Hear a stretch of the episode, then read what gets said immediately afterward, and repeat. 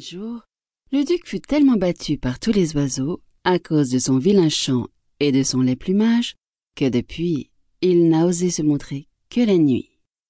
Tout homme avisé qui s'engage dans le labyrinthe d'amour et qui veut en faire le tour doit être doux en son langage, galant, propre en son équipage, surtout nullement loup-garou. Autrement, toutes les femelles, jeunes, vieilles, laides et belles, blondes, brunes, douces, cruelles, se jetteront sur lui, comme sur un hibou. Les coqs et la perdrix. Une perdrix s'affligeait fort d'être battue par des coqs, mais elle se consola, ayant vu qu'ils se battaient eux-mêmes.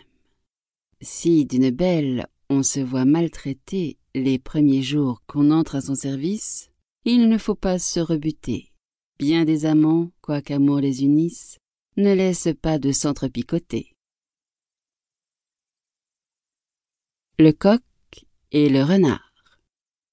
Un renard priait un coq de descendre pour se réjouir ensemble de la paix faite entre les coqs et les renards.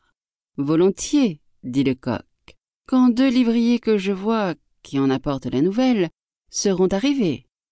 Le renard remit la réjouissance à une autre fois et s'enfuit. Un rival contre nous est toujours enragé. Si fier est chose indiscrète, quelque amitié qu'il vous promette, il voudrait vous avoir mangé. Le coq et le diamant. Un coq ayant trouvé un diamant dit J'aimerais mieux avoir trouvé un grain d'orge. Ainsi, jeune beauté, mignonne et délicate,